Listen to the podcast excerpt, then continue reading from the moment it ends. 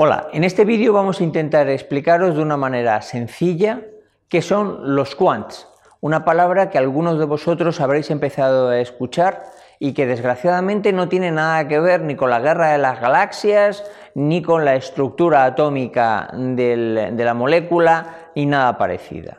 Son unos fondos de inversión muy característicos, pero que desgraciadamente afectan cada día más al mercado. Lo primero deciros una cosa muy importante.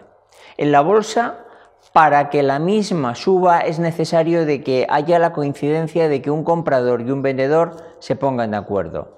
Para que baje no hace falta nada, solamente que alguien quiera vender y que no ponga límite a ese precio de bajada. Por lo tanto, es muy importante que entendamos lo que vamos a explicar a partir de ahora. De una manera resumida vamos a explicar qué tres tipos de fondos son los habituales en el mercado. Uno de ellos, los que todos conocemos, los fondos que invierten en valores cotizados, en renta fija o en renta variable. Los segundos, los fondos inmobiliarios, aquellos que invierten en derechos reales, pisos, casas, edificios o en derivados de estos, derechos sobre estos derechos. Los terceros, los que invierten en compañías no cotizadas. Las private equity, los venture capital, fondos que compran acciones de compañías que esperan que la compañía crezca para venderlas y ganarlas en las cotizaciones. La segunda parte que vamos a explicar también de una manera muy resumida son los tres principales métodos de análisis que se encuentran en la bolsa. Uno es el análisis fundamental, basado en lo que todos conocemos, los valores de la compañía, sus números, sus mercados, sus productos sus tendencias, en la, macroeconomía donde se encuentra. Los segundos, aquellos que se dedican a interpretar las gráficas de los precios pasados de los valores en el mercado. Es decir, aquellos que intentan analizar viendo cuáles son las tendencias de esos dibujos, de esas gráficas, qué va a ocurrir en el futuro.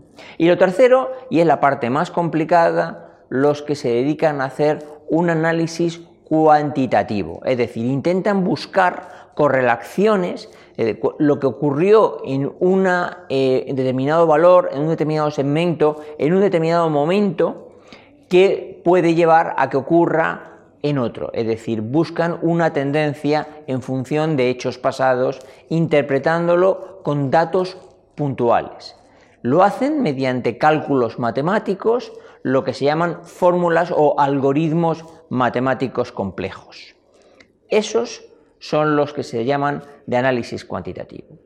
Anteriormente no os he dicho de que existe un cuarto fondo de inversión, aquel que tiene libertad para, para comprar donde cree conveniente y de la manera que cree conveniente y por el tiempo que cree conveniente son los fondos de inversión libre, que combinado con el análisis cuantitativo son los llamados hedge fund de análisis cuantitativos o comúnmente denominados quants.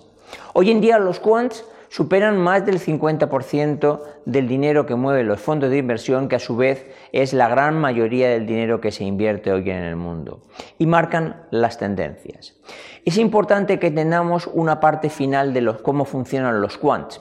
Los quants son máquinas, lo cual significa que su capacidad de proceso es muy elevada, que tienen muchísima capacidad de reacción y que además son totalmente exigentes. Cuando se cumplen sus parámetros, compran o venden, no piensan.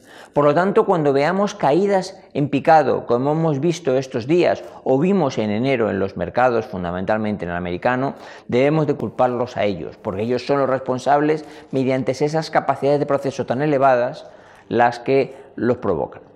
Otro día veremos que VIX que es una cosa un poquito compleja y que marca la volatilidad, es uno de los parámetros en los que la gran mayoría de los quants están referidos. Pero eso lo dejamos para otro vídeo. Muchas gracias.